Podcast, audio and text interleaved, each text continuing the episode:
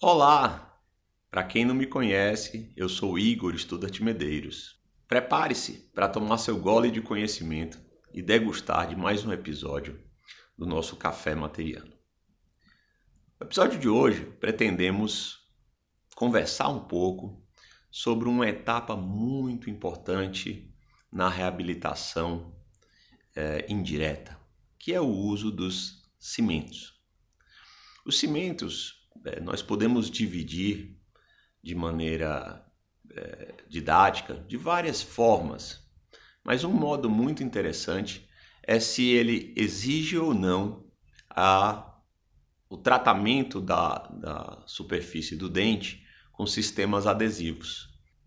Nesse sentido, podemos dividir os cimentos em convencionais, que são aqueles que não utilizam estratégias adesivas ao dente, e podemos citar aqui como os cimentos convencionais o cimento de fosfato de zinco, muito conhecido é, durante a reabilitação de próteses fixas, principalmente metalocerâmicas, utilizada por longos e longos e longos períodos, tem um custo muito baixo, funciona muito bem em espessuras de películas pequenas, em peças muito bem adaptadas. Podemos pensar também nos ionômeros de vidro, que, embora tenham adesão química ao dente, embora possam se ligar quimicamente ao dente pela quelação do cálcio, não utilizam os sistemas adesivos e por isso então não o consideramos um cimento adesivo, e sim um cimento convencional. Os ionômeros de vidro têm algumas uh, vantagens, como essa interação química com a estrutura dentária, como a liberação de flúor.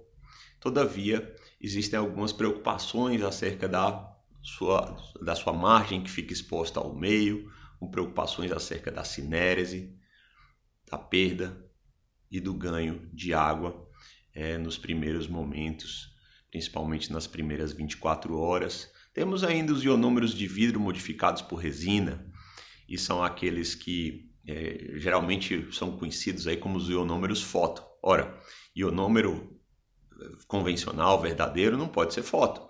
O ionômero verdadeiro ele tem reação ácido-base, reação de escuro, acontece independente da luz. Se ele é fotoativado, lá tem fotoiniciadores e tem algumas moléculas resinosas, portanto, é um ionômero modificado por resina. Esses também podem ser considerados cimentos convencionais. De outro lado, nós temos os cimentos chamados cimentos que exigem cimento, a cimentação adesiva, que exige um tratamento especial da estrutura dentária com a união e a retenção micromecânica dada pelos adesivos. Aí temos os cimentos resinosos, ditos resinosos convencionais, aqueles que nós conhecemos, uh, Variolink 2, Relay-X e outros vários. E mais recentemente surgiram os cimentos autoadesivos. Esses não exigem o uso de um sistema adesivo prévio, já tem componentes adesivos dentro da sua própria composição, e isso permite o uso desses cimentos autoadesivos uh, sem o uso do adesivo, mas são considerados também como é, cimentos adesivos. Então, nesse sentido, em resumo, fizemos aqui a classificação dos cimentos em dois grandes grupos: cimentos convencionais e cimentos adesivos.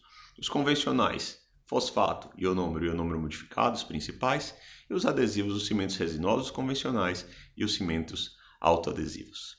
Se você gostou, comente, compartilhe, mande para os seus colegas, dentistas e estudantes de odontologia. Interaja com a gente, mande sua dúvida, mande sua sugestão de temas. Prazer falar com vocês e até o próximo episódio.